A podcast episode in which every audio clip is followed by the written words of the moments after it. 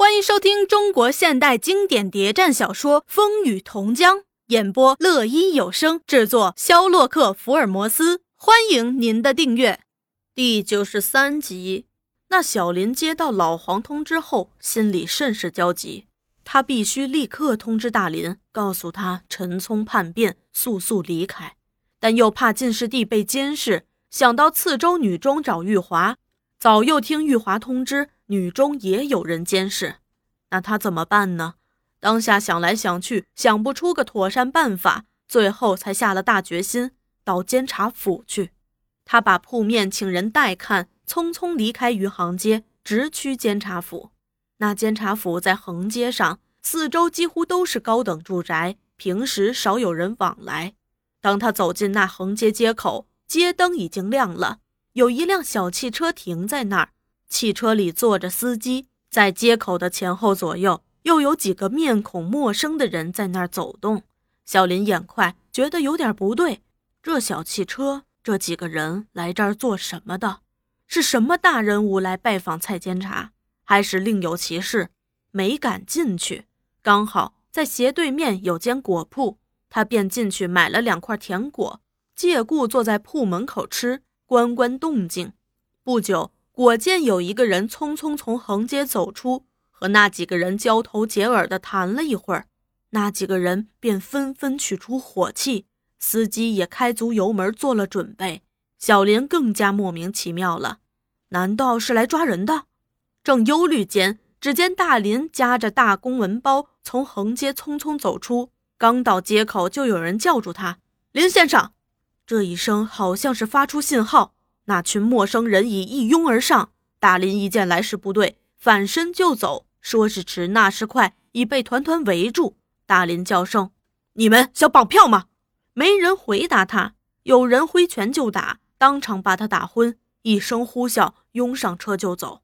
小林见大林被人绑走，只是叫苦，却不敢出门。果铺老板对他说：“小兄弟，赶快走吧，这世道人命贱得很呐。”大林被绑了，小林相信玉华也一定出事儿了，便不敢到进士第和次州女中去。可是他该怎么办呢？他想起老魏，对，找他商量去。绑架大林的事儿是经过保安司令部特务科一番布置的。原来那林雄模押了沈渊、沈长清、陈聪一干人进城邀功，朱大同就会同有关人员吴启超。林雄模进行审讯，他们先审讯了陈聪，那叛徒以麻风出上面，一不做二不休了，把自己所知的和盘托出。当他供到那王全生时，吴启超特别注意，他详细的问了有关这个人的特征言行，心里早有几分把握了。当陈聪供到老宋，他也十分注意，问得更加仔细。初步审讯完毕。三个人退到机密室进行商量。吴启超不等朱大同开口，就先提出请求：“老朱，这两个人我有把握，而且一向是我经办的，请交给我办吧。”朱大同还弄不清这两个人的来龙去脉。你认得他们？吴启超蛮有把握。从犯人所供的特征看，所谓王全生也是林天成，也可能是德昌。此人我注意侦查很久了，就是没有证据。至于那个所谓宋学文，我刚刚把他手刻的《农民报》和他手刻的《次州文艺》对较过，是一样的字迹，也可以肯定就是黄洛夫了。上次动手迟一步，被他逃走了。现在虽没有下落，也不怕逃出我这如来佛的掌心。林凶魔却不敢太大意，这王全生是否是林天成，还得对证。他现在是蔡监察手下的红人，不可轻动啊。这要对证也不难。他现在每天上蔡监察府去办公，我们可以把陈聪秘密藏在街口，叫他认认明无误了才动手。你你说公开逮捕他，还是不论在什么情况下都应该秘密下手？这理由呢？为了避免那蔡老头纠缠不清，也为了我对蔡玉华现在还不想动手。哼。暂时留下你那迟开的玫瑰有什么用啊？用处大得很啊！林天成一被捕，林的线可能还会牵到他那儿去。这样我们就可以一石二鸟。商议停当之后，他们又对沈渊、沈长清审讯一番。唉，我是病人，从回国后什么活动也没有，关系也没有。陈聪为人卑鄙，恩将仇报，不念我给他的有益帮助，叔叔对他的信任，却无耻的勾引我的弟媳，骗他的思绪，以期达到财色两双收的目的。我没有错，如果说错，就错在不该打那混蛋一顿。至于沈长清，他也矢口否认陈聪的指控。哼。谁不知道我是潭头第一大户？古往今来，你们听说过大资本家当共产党的？那陈聪不是正人君子，是个卑鄙小人。他私仇公报，含血喷人，打死我也不承认。他们虽然多次挨打，又叫陈聪来对证，也不肯招认。最后，他们就把希望寄托在林天成身上，只要这第二号大人物一招供。便可以真相大白了。那吴启超亲自押解陈聪到蔡监察府外横街口，秘密的认了大林。陈聪说：“对，就是他，把他砍成肉泥，我也认的。”这样就发生了对大林的绑架事件。大林一直被秘密绑到保安司令部特别刑讯室。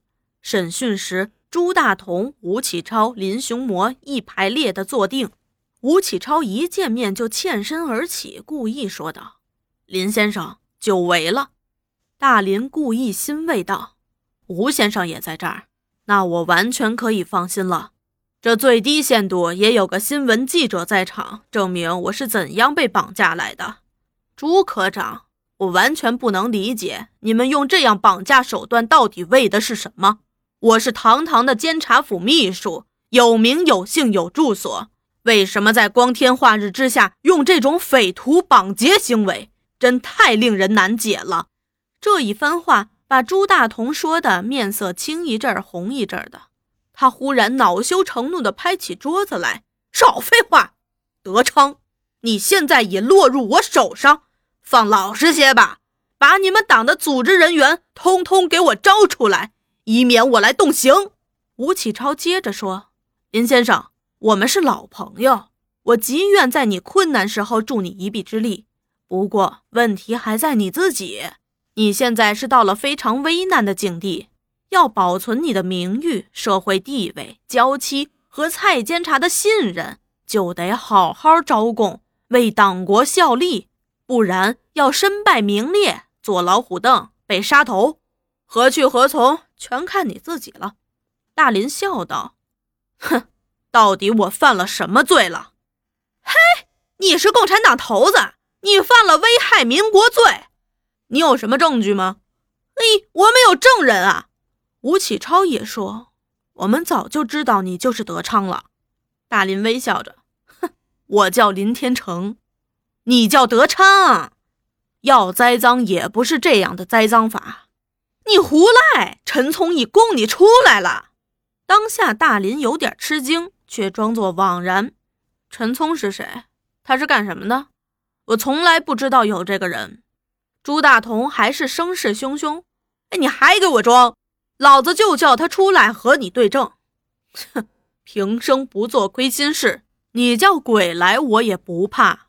心里却在想：万一真有其事，又该如何应对呢？从他被绑的那时起，他已下定决心，最多也不过一死。因此，他表现得特别坚定。那朱大同见一时攻不下来，低低的和吴启超、林雄模交换下意见，便传令把陈聪带上来。一会儿，陈聪果然被带上。那可耻的叛徒一见面就装作痛苦不堪的样子。王同志，我不是有意出卖你的，实在是受刑不过，我认了，你也认了吧。那大林把陈聪上下打量了半天，才吃惊地说：“哪儿来的这个人？我从来没有见过。”王同志，你是我领导，从陈红同志被杀以后，就是你来领导我工作的。大林把双眼一瞪，怒声斥责道：“哼，你这人好无礼呀！如何敢在公堂上胡说八道、含血喷人？谁是陈红？我从来也没有见过。你是哪儿来的流氓骗子？胡乱告密，自己想升官发财，可不许含血喷人啊！把那叛徒骂得脸红，低头不语。朱大同又喝道：“林天成，你还是不认？我可以再传第二个证人来。”说着，把陈聪推下，又带上沈渊。那沈渊从被捕的那时起，也自己考虑着：我为人刚直一生，从没做过一件违背良心、对不起党的事儿。虽然有时也有点小小过错，特别是从牢里放出来后，胆小怕事，原以为从此可以安定的过下去，没想到我这个打算也是错的。这些日来，我小心谨慎，唯恐出事儿，结果不免落得这样一个地步。人说人死留名，虎死留皮。我沈渊虽然过去没有什么大作为，多少也是党教育过来的。生时虽不能为党工作，死时也绝不能玷污党。沈渊呀，沈渊，你得坚强呀！不要让你的子孙后代受玷污，被人辱骂。曾叛变过革命，出卖过同志，他决心不承认任何。足以使他受到侮辱的事儿，他想，大丈夫不做个轰轰烈烈的男子汉，也该保住清白身。因此，当他被推出刑堂，朱大同温和对他说：“姓沈的，只要你说出那位林天成先生是不是和你有来往，我就放你出去。”沈渊把大林一看，心里十分难过，就闹不清楚。大林怎么也被牵扯进来了？也许又是那陈聪该死的叛徒告密的，便摇摇头说：“我没见过这个人。”大林原也十分担心，怕他变坏。像他这样胆小怕死的，一旦受不了刑，也很难说。一见他有这样坚定表示，一时也放声笑道：“哼，朱科长，不要诬陷好人。这位先生说不认识我。”我又何尝认识他呀？你如果有所谓人证，不妨再搬出几个来。我倒要请你注意了，你这样无辜陷害现任政府官员，又该受什么责罚？就算我可以原谅你，蔡监察也绝不会饶你的。那三个人低低的交换了意见，便叫休息。当大林再度被传讯时，由于他的顽强抵抗，便受刑了。